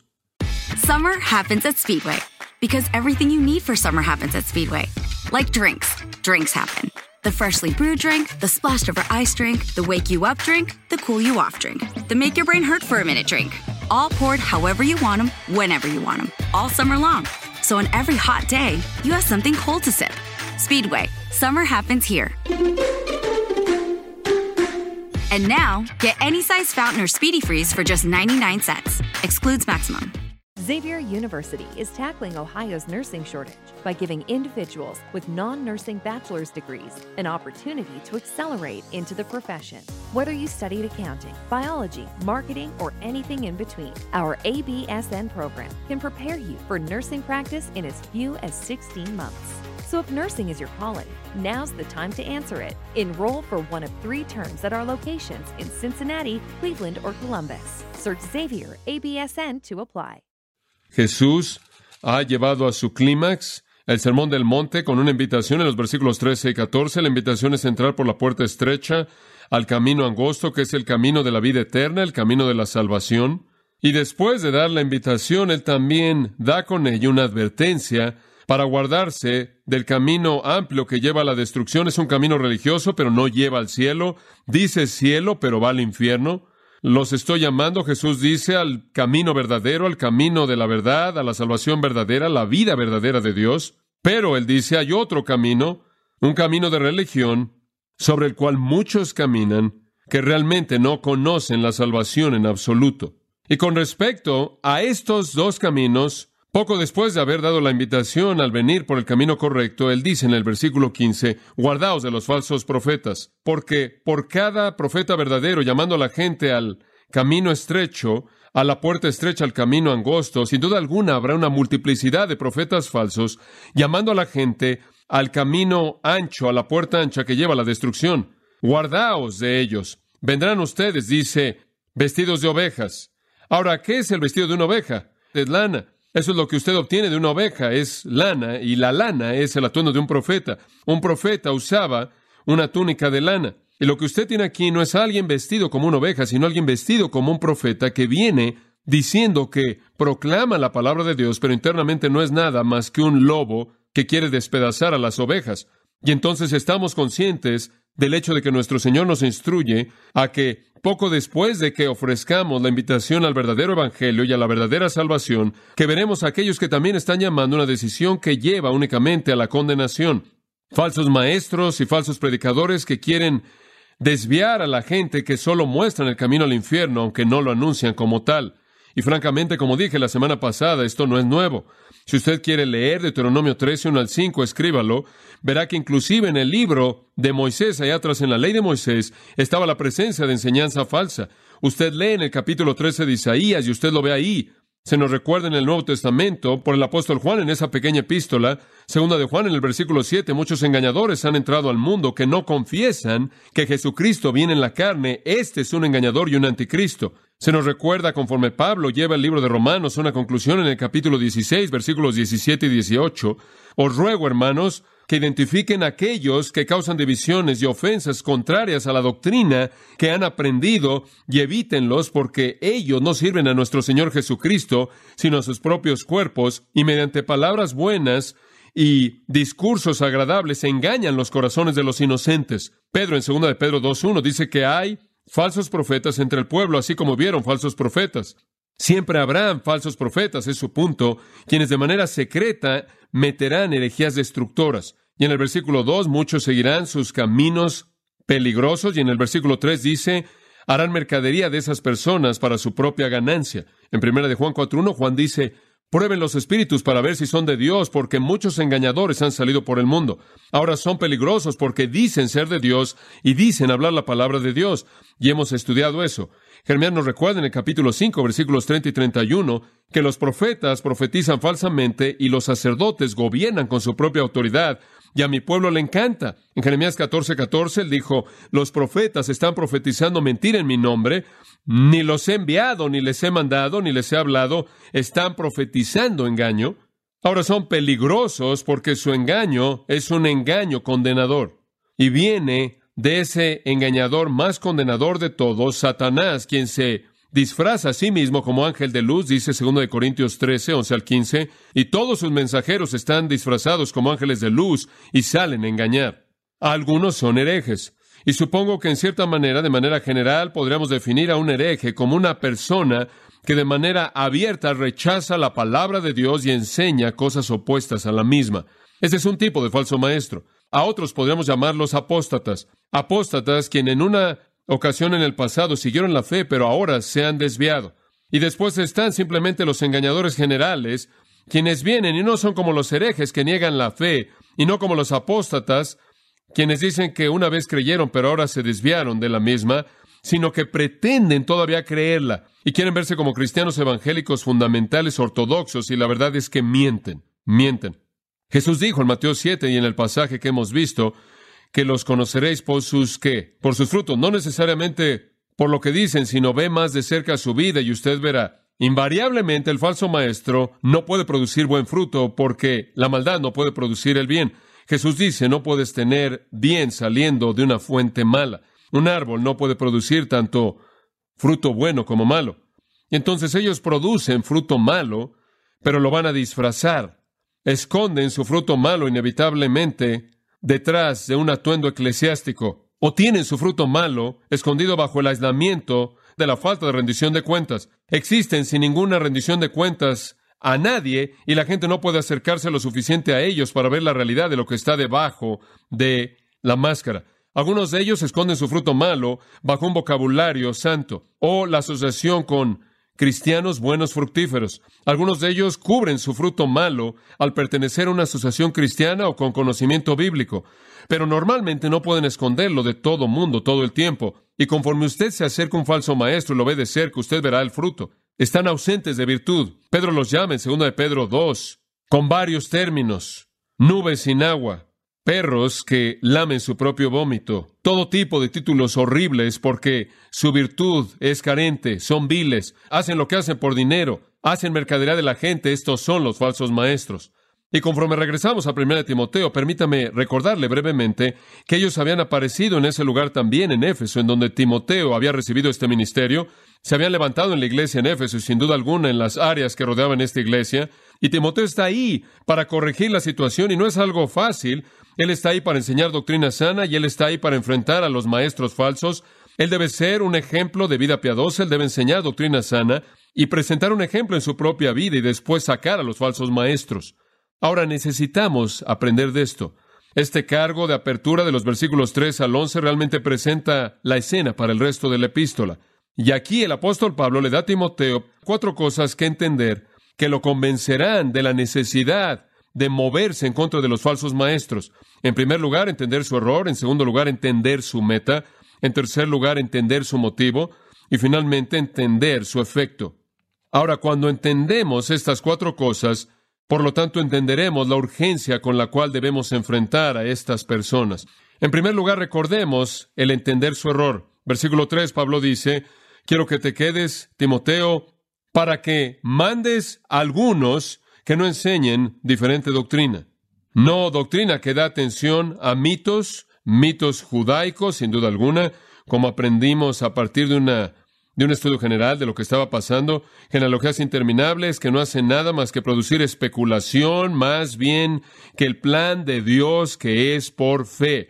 Esto es el plan salvador de Dios. Entonces lo que usted tiene aquí es un sustituto del Evangelio Salvador. Su error era que inventaron un nuevo medio de salvación. Salvación mediante fábulas y genealogías interminables y especulaciones más bien que el plan maravilloso, salvador, hermoso de Dios que es por fe. Como todos los falsos maestros, no había una puerta estrecha, no había arrepentimiento, no había confesión, no había admisión en mansedumbre y humillación que usted no podía alcanzar el estándar divino, sino que más bien habían inventado un sistema de justicia por obras que era un paralelo del sistema judío apóstata de su día, su religión de mérito humano, de salvación por obras, el Evangelio popular de que usted está bien como está, simplemente guarde algunas cuantas leyes y todo va a estar bien. Pero necesitaban ser detenidos porque su error era un error que era el punto absolutamente más importante de todos. Como puede ver, si usted cree algo equivocado acerca del Evangelio, todo lo demás no sirve, ¿verdad? Si usted tiene una creencia equivocada acerca del Evangelio Salvador, usted está condenado al infierno para siempre. Tiene que entender eso bien. Hay algunos lugares para variación, pero ese no es uno de ellos. Entonces necesitamos entender, Pablo le dice a Timoteo, entender su error, y su error es que ellos se han desviado del plan salvador de Dios. Entonces, un falso maestro, en el sentido técnico, es uno que enseña algo diferente del Evangelio Salvador. Alguien me preguntó esta semana acerca de personas que podrían tener una perspectiva diferente acerca de este versículo bíblico o podrían tener una perspectiva diferente en alguna doctrina de las Escrituras. ¿Son falsos profetas? Bueno, podrían estar enseñando error, podrían estar enseñando mentiras de manera consciente o inconsciente, pero un falso maestro primordialmente es uno que está enseñando un evangelio equivocado. Los otros serán maestros de un evangelio verdadero que están equivocados en algunas otras cosas, pero un falso maestro o falso profeta enseña algo diferente del verdadero evangelio y de esta manera condenan a los hombres. Su meta. ¿Cuál es su meta? Bueno, nos dice lo que no es en el versículo 5, el fin, la meta del mandamiento, el objetivo no solo del mandamiento de Dios, sino también del mandamiento de Pablo a Timoteo, hacer esta obra es producir amor. Dios quiere producir amor. Esa es la razón por la que la Biblia dice que el mandamiento más grande es amar al Señor tu Dios con todo tu corazón, alma, mente y fuerzas. Y el segundo es parecido, Amar a tu prójimo como a ti mismo, lo que Dios quiere producir en nosotros a través de la salvación es que lo amemos con todo nuestro corazón, alma, mente y fuerzas, y amar a todos los demás como nos amamos a nosotros mismos. La meta del mandamiento de Dios, como también la meta del mandamiento de Pablo a Timoteo dentro de la iglesia, es crear una comunidad de personas quienes aman a Dios de manera suprema y los unos a los otros. Y él dice que el amor emana y nos da tres principios tremendos a partir de un corazón puro, una buena conciencia y una fe no fingida. Un corazón puro es un corazón que ha sido limpiado por Dios, un corazón que ha sido limpiado, lavado por la sangre de Cristo. Ese corazón por el que clamó David en el Salmo 51.10, crea en mí, oh Dios, un corazón limpio y renueva un espíritu recto dentro de mí. En el Salmo 24 el salmista dice, ¿quién ascenderá al monte del Señor o quién estará en su lugar santo? El que tiene manos limpias y un corazón puro, las únicas personas que vienen a la presencia de Dios son aquellos cuyos corazones han sido limpiados. Y dijimos la última vez que el corazón es simplemente otra palabra para el centro de la personalidad. Es otra palabra para la médula de la vida. Es donde su personalidad está y su virtud y su mente y su pensamiento y su creencia. Es igual en la Biblia, su mente. Y eso tiene que ser limpiado y lavado. Y entonces la meta del ministerio es corazones puros, ¿no es cierto? Pero esa no era la meta de estas personas. Estos hombres estaban contaminados. De hecho, creo que fue, bueno, en los versículos 9 y 10 habla de todos estos pecados. Probablemente los tiene en mente porque es seguro que si usted tiene el Evangelio equivocado, si usted tiene el medio equivocado de salvación, usted no está haciendo nada para su corazón contaminado. Un corazón puro es la primera meta, y eso solo puede venir a través del Evangelio puro, purificando el corazón. Y entonces, donde usted tiene un corazón puro, usted también tendrá un potencial para una buena conciencia. Si el corazón ha sido limpiado, entonces la conciencia, lo cual básicamente es su facultad de juzgarse a usted mismo, esa es una definición de la conciencia, es la facultad que usted tiene para juzgarse a sí mismo, es lo que lo justifica y lo afirma o lo condena y lo acusa. O dice que usted ha hecho algo mal o eso estuvo bien. Es esa pequeña parte de usted cuando usted hace algo correcto que le da satisfacción, placer, paz y gozo. Cuando usted hace algo equivocado, lo condena. Y si su corazón es puro, entonces su conciencia puede ser buena, porque lo que habría estado ahí para condenarlo ha sido cubierto en la sangre de Jesucristo. Una buena conciencia produce placer, satisfacción, un estado de bienestar, libertad de sentimientos de culpabilidad, gozo, paz. Y la conciencia, escuche con atención, solo puede responder a la mente. Esa es la razón por la que en Tito 1.15 él dice de los incrédulos, están contaminados, inclusive su mente y conciencia están contaminadas, van de la mano. Si la mente está contaminada, la conciencia responderá al reconocer la contaminación. Si la mente es pura, si el corazón es puro, la conciencia dejará de acusar y traerá paz y gozo. Y el resultado de eso será una fe no fingida. Esto es fe sin hipocresía. Usted no necesita pretender ser algo si usted no tiene nada que pretender.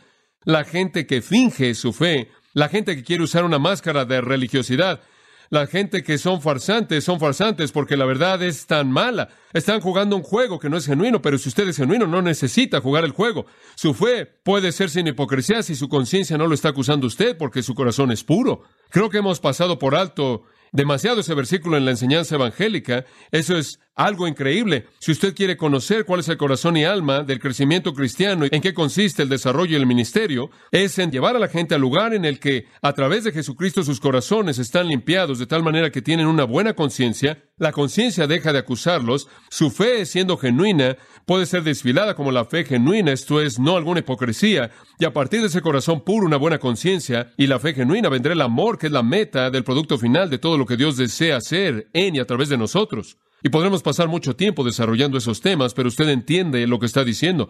La meta de la enseñanza sana es amor, amor hacia Dios, amor de la voluntad, como dije, amor de la voluntad, amor de el dar de manera abnegada a Dios y a otros. Y eso solo viene a partir de un corazón puro, viene de una buena conciencia, viene de una fe genuina, sin hipocresía.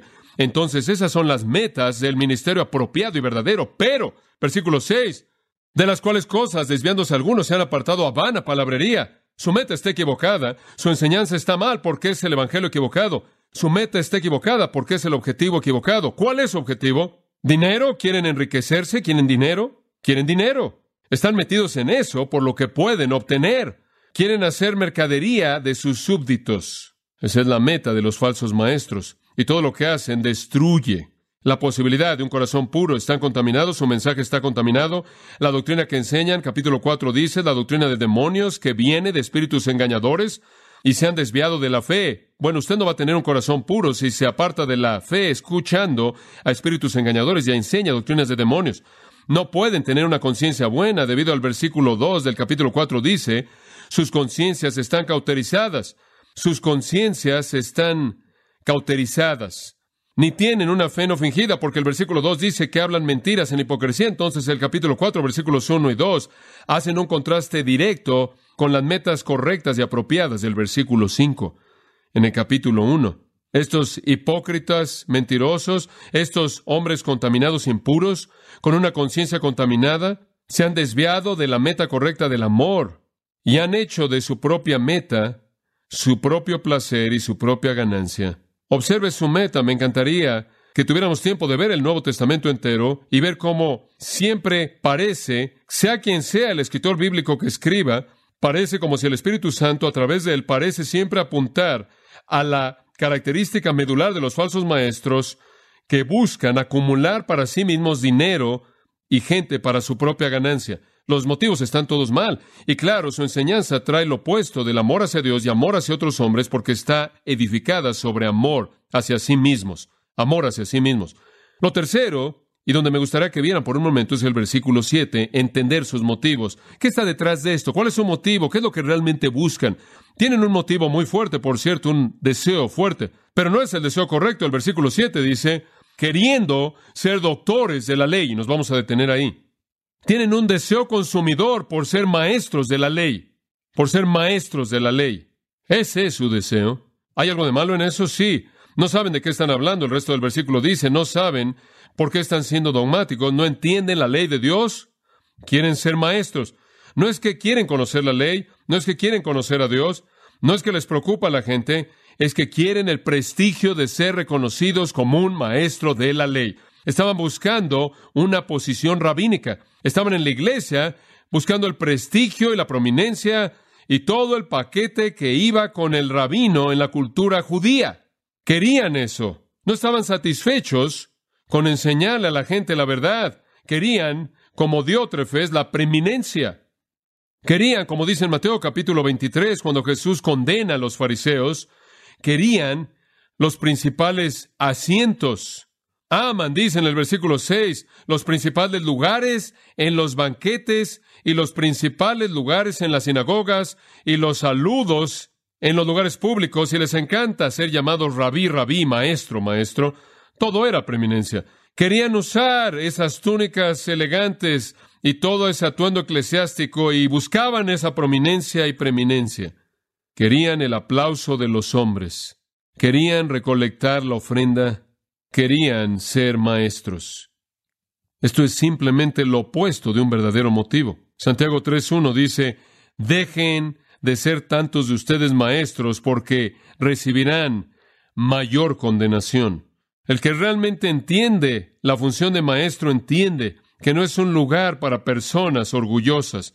Estas eran personas orgullosas, capítulo 6, versículo 3. Dice que no afirman las palabras sanas, inclusive las palabras de Jesús. Y el versículo 4 dice que son orgullosos, están envanecidos. Eran orgullosos, ese era el punto, lo opuesto de la virtud de un verdadero maestro. Por ejemplo, cuando Patricia y yo estuvimos en Escocia hace algunos años atrás, tuve el privilegio de predicar en muchas de las iglesias presbiterianas escocesas. Cada una de ellas tiene en la iglesia lo que es llamado el púlpito de Juan Knox. El púlpito de Juan Knox es el púlpito del cual solo el predicador predica, y en el momento apropiado usted atraviesa las cortinas y se pone de pie ahí y predica entonces en este púlpito. Lleva el nombre de este gran hombre de Dios, quien trajo avivamiento a Escocia, quien sin duda alguna habría estado entristecido si hubiera oído lo que ahora se predica de la mayoría de esos púlpitos que llevan su nombre. Pero me interesó en el pasado leer acerca de Juan Knox para descubrir que había en su vida que lo hizo un siervo tan maravilloso de Dios. Y una de las cosas que se quedó en mi mente a lo largo de los años es un comentario que hizo su biógrafo diciendo esto, y cito, cuando Juan Knox fue llamado a predicar el Evangelio, él irrumpió en muchas lágrimas y se retiró a su recinto. Su semblante conducta a partir de ese día lo llevó a verse obligado a colocarse en el lugar público de la predicación, hizo lo suficiente para declarar tristeza y turbación de su alma. Fin de la cita. La idea entera de predicar el Evangelio era tan seria y tan abrumadora que él estaba en un estado de lágrimas y tristeza hasta la hora misma en la que se vio obligado por primera vez a predicar. Martin Lloyd Jones, cuya vida ha sido una gran inspiración para mí, cuyos libros y biografía he leído, dijo que la enseñanza de la palabra de Dios es una tarea tan impresionante que un hombre piadoso, y cito, se retrae de ello nada más que el sentido abrumador de ser llamado y tener la obligación de hacerlo jamás debe llevar a alguien a predicar. Fin de la cita. El sentido profundo de indignidad y temor de una responsabilidad tan seria es el potencial para la verdadera utilidad. William Taylor, escribiendo en su libro El predicador y su modelo, cuenta la historia de abnegación que ilustra el punto. Es una leyenda de que había un alfarero chino a quien se le ordenó producir una gran obra para el emperador y él trató de hacerlo, pero no tuvo éxito. Llevado a la tristeza total, se arrojó a sí mismo en el horno con el barro que él estaba tratando de hacer y el efecto de su abnegación en el barro que estaba en el fuego fue que salió la obra de porcelana más hermosa jamás conocida. Ahora, ¿cuál es el punto de la leyenda? Bueno, William Taylor dice en el ministerio cristiano es la abnegación lo que da la verdadera excelencia y gloria a nuestro trabajo. Cuando nosotros desaparecemos y solo Cristo es visto, entonces nuestro éxito más elevado se presentará en nuestras vidas y también contribuiremos para servir a nuestro prójimo. Nos acercamos al secreto de la grandeza de Pablo cuando lo oímos decir, según mi expectativa más grande y mi esperanza que Cristo sea magnificado en mi cuerpo, sea por vida o por muerte, y en la medida en la que reflejemos su espíritu, nos elevaremos a su eficiencia. Fin de la cita. Y John Stott lo dijo de esta manera, y cito, no puedo evitar más que preguntarme si esta podría ser la razón por la que hay tan pocos predicadores a quienes Dios está usando en la actualidad. Hay muchos predicadores populares, pero no muchos poderosos que predican en el poder del Espíritu. ¿Es acaso porque el costo de tal predicación es demasiado grande? Parece que la única predicación que Dios honra, a través de la cual su sabiduría y poder son expresadas, es la predicación de un hombre que está dispuesto en sí mismo a ser tanto un debilucho como un necio. Dios no solo escoge a las personas débiles y necias para salvarlas, sino a predicadores débiles y necios a través de los cuales las salve, o por lo menos predicadores que están satisfechos con ser débiles y parecen necios a los ojos del mundo. Y no siempre estamos dispuestos a pagar ese precio. Constantemente nos vemos tentados a codiciar una reputación como hombres eruditos u hombres de influencia, a buscar la honra en círculos académicos, de hacer concesiones con nuestro mensaje anticuado. It's a fact. All cars will eventually break down. If you have CarShield, you can protect yourself from the high cost of auto repairs. And they're America's number one auto protection company. Your transmission, engine, and car's computer system are all covered. Get the ultimate vehicle service protection. Call CarShield now at 800 440 5931. That's 800 440 5931. Para que de esta manera cultivemos un atractivo personal o algún tipo de influencia para motivar a la gente encomendadas a nuestro cuidado. Fin de la cita. Demanda humildad ser un siervo de Dios y la obligación del llamado de Dios. Estos hombres no conocían ninguna de esas cosas.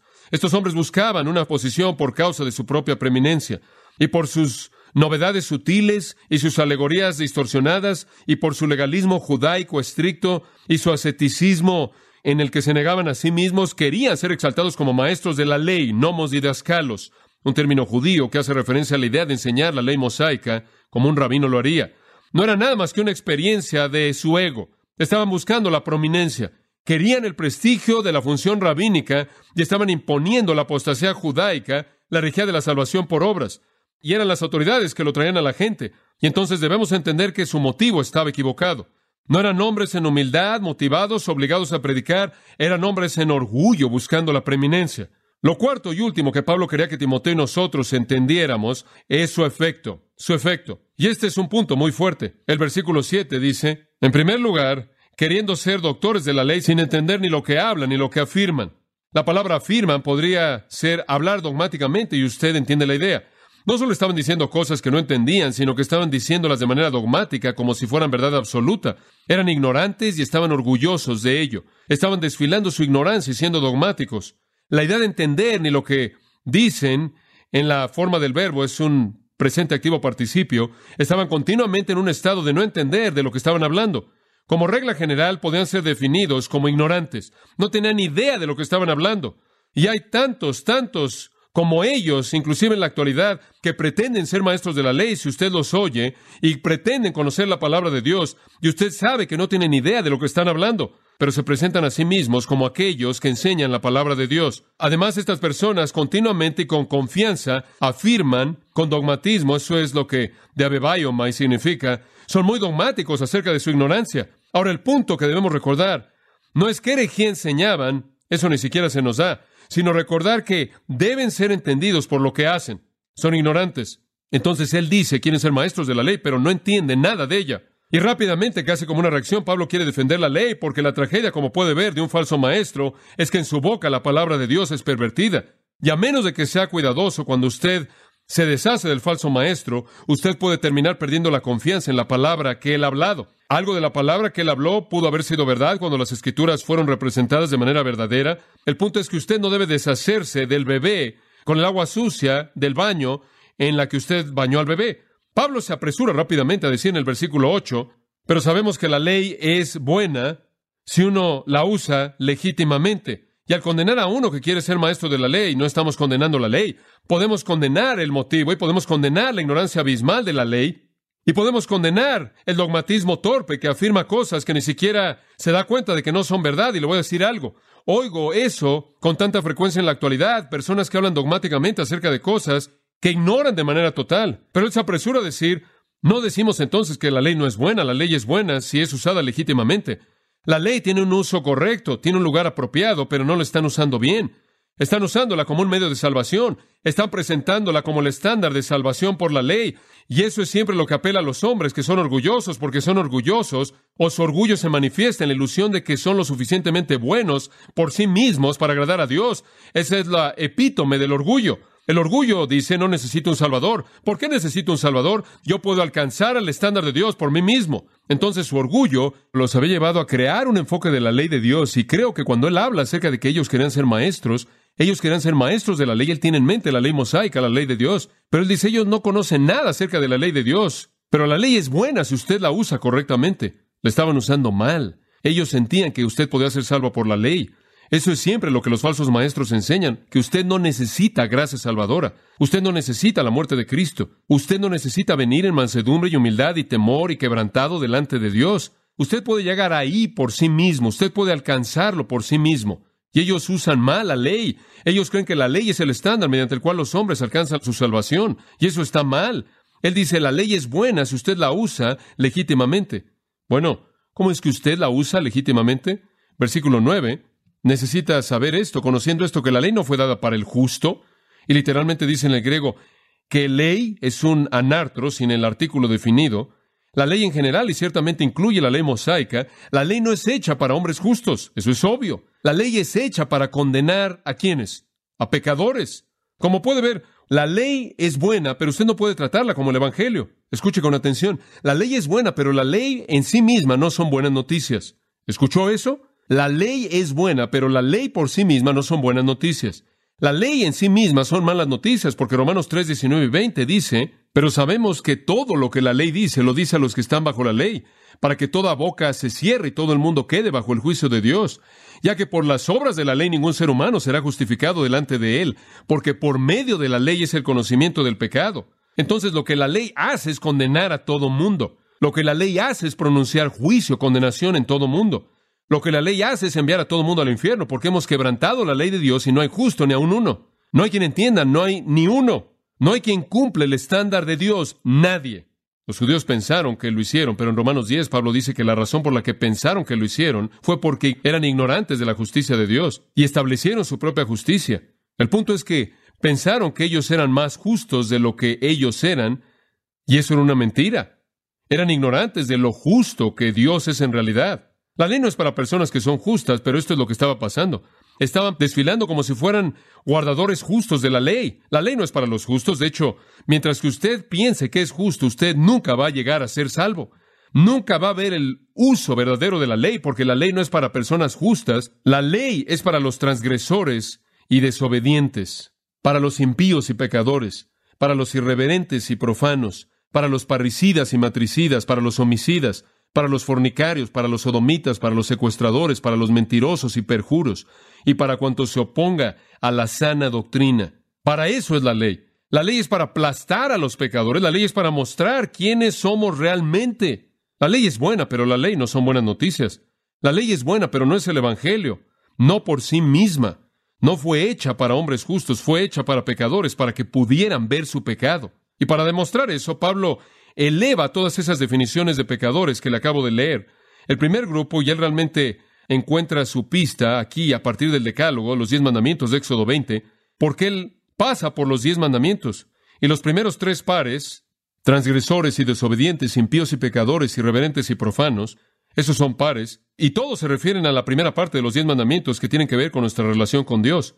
La idea de que no tenemos otros dioses delante de nosotros, que adoramos al Dios verdadero, que no hacemos imágenes, que recordamos que Él es el único que debe ser adorado y todo eso. Esas se refieren a eso. Comenzando con los parricidas y matricidas, homicidas, los fornicarios, sodomitas, secuestradores y mentirosos. Él avanza a lo largo de la segunda mitad de los diez mandamientos que tienen que ver con nuestra relación con otros hombres en la sociedad. Bueno, permítame mostrarle brevemente lo que esto significa, porque no creo que su intención es que nos detengamos y nos desviamos en todos estos, pero necesita saber que estos tres primeros pares, que tienen que ver básicamente con la primera mitad de los diez mandamientos, son presentados con un resultado negativo y uno positivo. El primer negativo es transgresores. El resultado positivo es desobediencia. Alguien que es transgresor, esto es alguien que no tiene compromiso con ninguna ley, alguien que no tiene estándar alguno, va a ser insubordinado. Si usted no cree en la ley, usted no va a prestar ninguna atención. Entonces los transgresores son los desobedientes. Lo negativo es que son transgresores, el efecto positivo es que son desobedientes. El siguiente negativo es que son irreverentes. No les importa nada que sea sagrado. No les importa en absoluto Dios o nada de lo que sea verdad acerca de Dios o lo que está bien. Y debido a que son impíos, eso lleva al efecto positivo de ser pecadores. Los impíos entonces salen y cometen pecado. Viven sin ningún respeto, sin ninguna consideración hacia Dios, porque no tienen ninguna consideración hacia Dios. Así es como viven. El tercer negativo son irreverentes. E irreverentes significa indiferente a lo que es correcto. Son indiferentes a Dios, indiferentes al deber que le deben a Dios, y debido a que son indiferentes a su deber, terminan siendo profanos, bebelos. Esto es pisan lo que es sagrado. Entonces usted tiene una persona que es transgresor y tiene desobediencia. Tiene una persona que es impía y va a tener pecaminosidad. Tiene una persona irreverente y va a tener una vida que está pisando todo lo que es sagrado. Podríamos resumirlo al decir entonces que la ley fue hecha para personas que son desobedientes, impuras e irreverentes. ¿Para qué? Para mostrarles quiénes eran. Cuando usted coloca su vida contra la ley de Dios, usted ve que usted de hecho es pecaminoso, transgresor, desobediente, impío, irreverente y profano. Y todo eso tiene que ver con desafiar a Dios y el deber que uno tiene que rendirle a Dios. Es un pecador atacando a Dios. Después Pablo pasa a la segunda tabla de los diez mandamientos que tiene que ver con las relaciones de los hombres con otros hombres.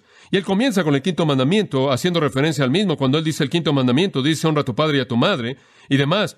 Y él dice aquí la ley fue hecha para los parricidas, o quiere decir homicidas de padres, y matricidas, que quiere decir homicidas de madres, y homicidas, punto, gente que mata. Bueno, en primer lugar, esto involucra el quinto mandamiento, lo cual dice honra a tus padres. El quinto mandamiento, y es ampliado en el siguiente capítulo de Éxodo 21, versículo 15, para hablar del hecho de que inclusive si una persona solo le pega a su padre, si usted le pega a su padre, usted debe recibir la pena capital.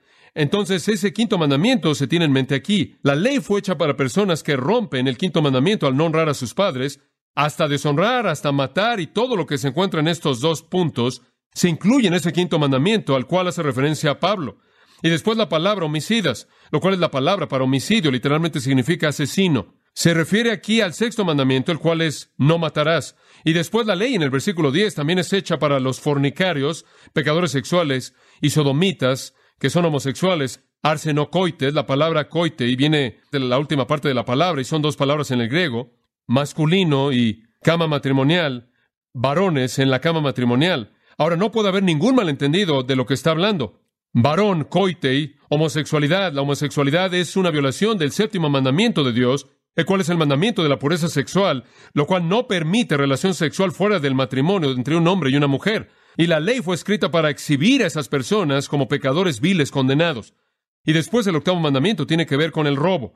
Y a la luz del robo que él menciona, secuestradores, porque en su época una de las maneras más prominentes en las que los hombres mostraban su depravación era al robar niños. El robar niños era un problema común porque necesitaban esclavos y los niños eran presa fácil para robar y usarse como esclavos. En Éxodo 21, 16, Deuteronomio 24, 7, él presenta la pena definitiva para aquellos que hacen eso bajo la ley de Dios. Después él menciona a los mentirosos y a los perjuros que también se refieren en el noveno mandamiento. Usted puede ver que Él se está moviendo a lo largo de los mandamientos. Y Él está diciendo, la ley es hecha para esas personas, para mostrarles su maldad, para mostrarles que estaban violando la ley de Dios. Y usted tiene la idea aquí que detrás de esto hay un pensamiento que probablemente le está dando esta lista entera, porque estas son las cosas que son características de los falsos maestros.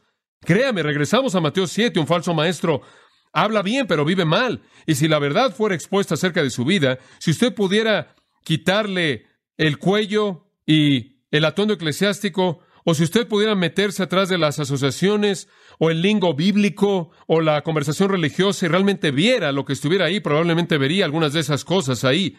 Siempre me sorprende cuando este tipo de cosas se manifiestan a sí mismas en personas en las que hemos creído por mucho tiempo que son siervos de Dios. Apenas recientemente recibí una llamada telefónica. Una iglesia tenía dos pastores, un pastor maestro y un pastor asistente, y la congregación descubrió que ambos estaban teniendo relaciones con diferentes mujeres de la iglesia. Por mucho tiempo eran fornicarios. Bueno, el fruto fue hecho manifiesto. No sé qué tipo de fachada usaban. Sé que vinieron a la conferencia de pastores aquí un par de veces y se enojaron porque no pudieron reunirse tanto tiempo como hubieran querido a nivel personal con nosotros para hablar de algunas de las cosas que les preocupaban y eran personas demandantes de manera inapropiada y me acuerdo que nuestra impresión fue que su actitud no demostraba lo que pensamos que debía ser la actitud de un hombre de Dios. No obstante, aceptamos lo que podemos ver en la superficie y ahora la verdad es conocida. Y esa no es una situación rara, tristemente, tristemente. Y bien pudo haber sido que Pablo está diciendo que en esta lista hay más que tan solo una lista a partir de los diez mandamientos. Podría ser que debido a que toma los diez mandamientos y en cierta manera los dirige en un área específica, podría ser que esa área específica tenía algo que ver con los líderes de esa iglesia. Podría haber sido que algunos de ellos habían matado a sus padres. Podría haber sido que algunos de ellos se habían robado a niños para ser esclavos. Podría ser que algunos de ellos eran homosexuales. Podría ser que algunos de ellos eran mentirosos y habían cometido perjurio y demás. Y él dice que para eso es la ley. Y él pudo haberlos condenado de una manera más bien sutil, pero los pudo haber condenado. Y él dice, solo en caso de que algo se quede afuera, cualquier otra cosa contraria a la sana doctrina es lo que la ley viene a exhibir. No hay nada de malo con la ley. Pablo dice en Romanos 7, me da gusto la ley, porque por la ley vi mi pecado. ¿Se acuerda de eso? En Romanos capítulo 7 él dice, ¿es la ley pecado? Versículo 7, ¿acaso es la ley pecado? No, no, no, no, él dice, porque yo no habría conocido el pecado más que por la ley, ¿verdad? Romanos 7, versículo 7, yo no habría conocido lo que es la codicia a menos de que la ley dijera no codiciarás. Fuera de la ley, dice en el versículo 8, el pecado está muerto. Pero cuando la ley vino, el pecado cobró vida y entonces yo morí. Y entonces el mandamiento fue muerte para mí. El pecado a través del mandamiento me mató. Dice usted, ¿eso es malo? No, en el siguiente versículo, versículo 12. Entonces la ley es santa, el mandamiento es santo, justo y bueno. Y más adelante él dice, porque yo me deleito en la ley de Dios según el hombre interior. No, no, la ley es buena porque la ley es la primera parte del Evangelio. La ley viene y dice, Usted es un pecador y necesita saber eso porque la segunda parte del Evangelio es que hay un Salvador. Entonces Pablo dice, la ley viene para el pecador y él enlista todos estos y después alguien podrá decir, bueno, yo no estoy en esa lista, estoy bien. Entonces él simplemente dice, ¿y para cuánto se oponga a la sana doctrina? Es la palabra sana, es una palabra interesante. Jugianinó, obtenemos nuestra palabra higiénico de ella, significa saludable, que promueve vida y salud.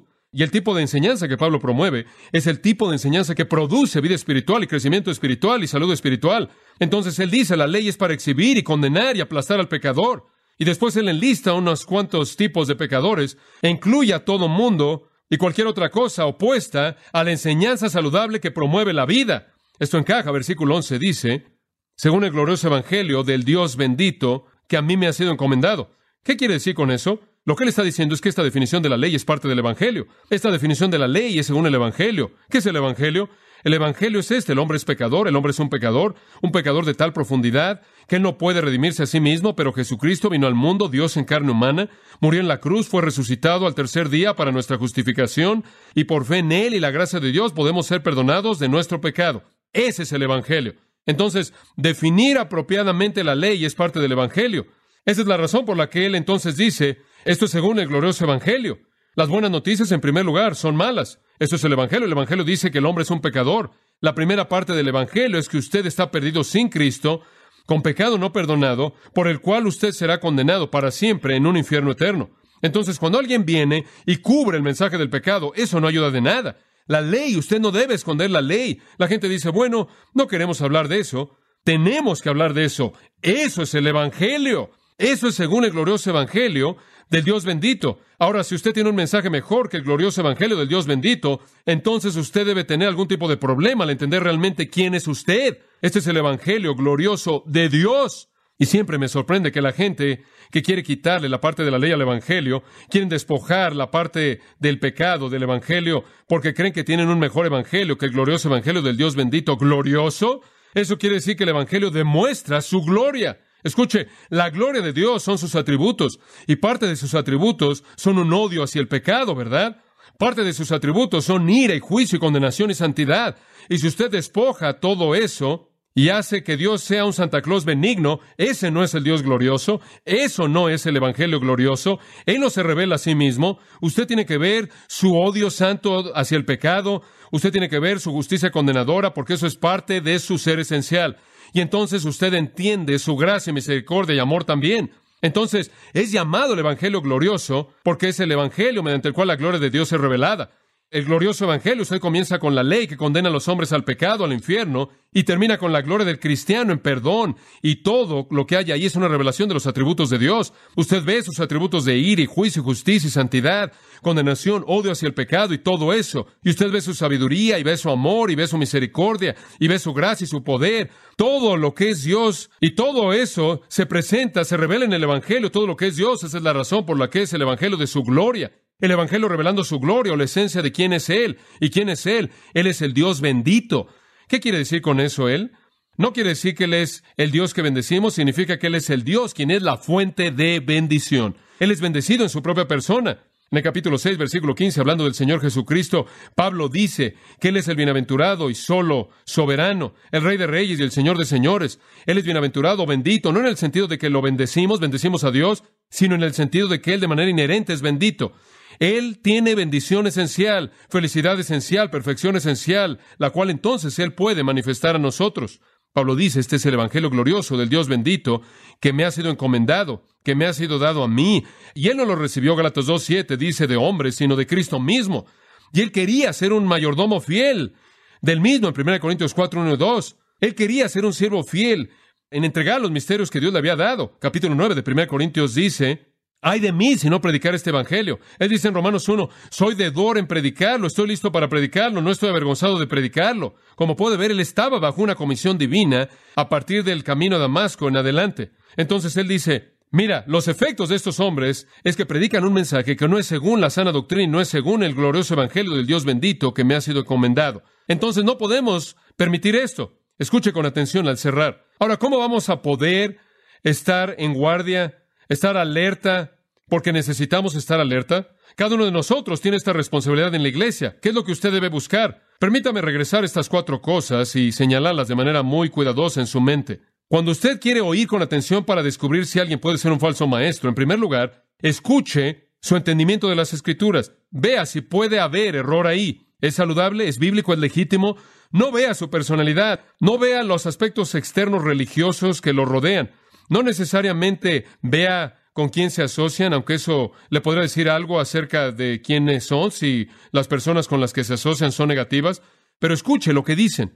Y sabe lo que 1 Juan 4 dice, pruébelos contra la revelación de Dios. ¿Cuál es su enfoque a las escrituras? ¿Están metidos en todo tipo de cosas más allá de las escrituras? ¿Están diciendo cosas para las cuales usted no puede encontrar versículos aunque se oigan bien? En segundo lugar, ¿cuál es su objetivo o meta? ¿Es espiritual? ¿Los ve usted como personas cuya meta primordial en la vida es producir un grupo de personas que aman a Dios de manera excelsa? ¿O parecen buscar el amor propio, el exaltarse a sí mismos, el ser posesivos, el materialismo, la felicidad personal? ¿Cuál es su objetivo? ¿Es amor hacia Dios y para el resto de la gente? ¿O es una apelación al buscar la gloria personal, la ganancia personal? ¿Es su objetivo la santidad? ¿Un corazón puro? ¿Eso se presenta en su mensaje, la pureza de corazón, buena conciencia, fe, sin hipocresía? ¿Acaso hay legitimidad? En tercer lugar, ¿qué hay acerca de sus motivos? ¿Demuestran un motivo abnegado? ¿Puede ver en ellos humildad y mansedumbre y abnegación personal? Aunque parecen estar ayudando a la gente a lo largo del proceso, se están enriqueciendo mucho, muy prósperos, y están manifestando actitudes de egoísmo a expensas de personas a quienes supuestamente ministran. ¿Y qué hay acerca de su efecto? ¿Qué hay acerca de su efecto? ¿Acaso sus seguidores entienden claramente el Evangelio de Jesucristo? ¿Entienden el uso correcto de la ley y la definición correcta del glorioso Evangelio del Dios bendito? ¿Realmente entienden eso? Me acuerdo que estuve hablando en una comida en una organización cristiana. Se llaman a sí mismos una organización cristiana. Creo que algunos ahí podrían ser, y algunos no, algunos no lo son. Sé que este hombre no lo era. De cualquier manera, un hombre se me acercó después y dijo, bueno, tú sabes, escuché lo que dijiste, y él dijo, he estado en esta organización nueve años y ah, esto es lo que yo creo.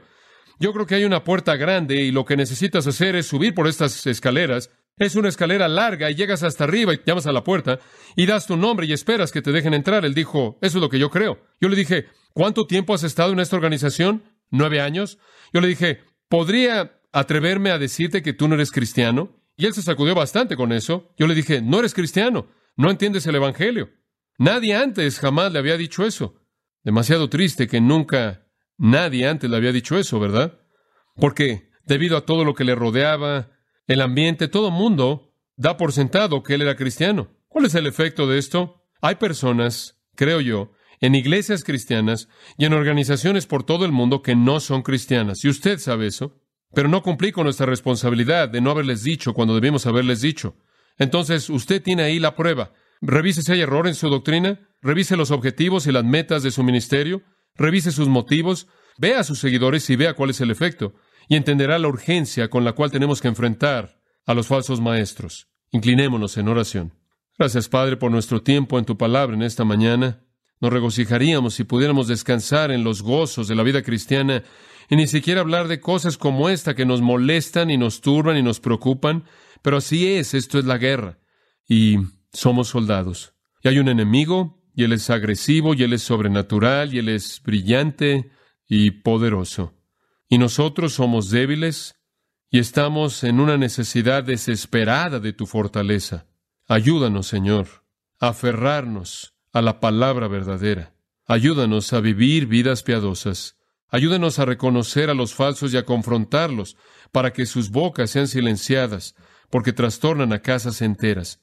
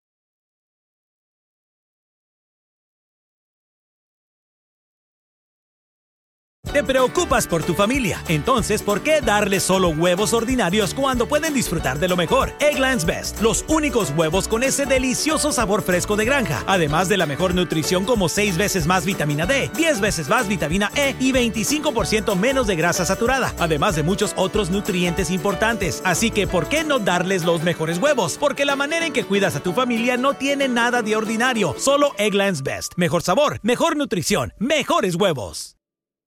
Te preocupas por tu familia, entonces ¿por qué darles solo huevos ordinarios cuando pueden disfrutar de lo mejor? Egglands Best, los únicos huevos con ese delicioso sabor fresco de granja, además de la mejor nutrición como 6 veces más vitamina D, 10 veces más vitamina E y 25% menos de grasa saturada, además de muchos otros nutrientes importantes. Así que ¿por qué no darles los mejores huevos? Porque la manera en que cuidas a tu familia no tiene nada de ordinario, solo Egglands Best. Mejor sabor, mejor nutrición, mejores huevos.